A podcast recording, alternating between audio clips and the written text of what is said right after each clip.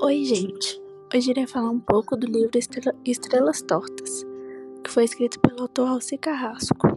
O livro Estrelas Tortas conta sobre uma menina chamada Marcela, que sofreu um acidente com sua mãe voltando da casa de sua avó. Marcela era uma jogadora de vôlei. Ela tinha um irmão chamado Guilherme. Seu irmão fazia todos os favores de Marcela depois que ela sofreu um acidente e não conseguia mais andar. O livro conta mais coisas e é super divertido de ler. Recomendo super esse livro.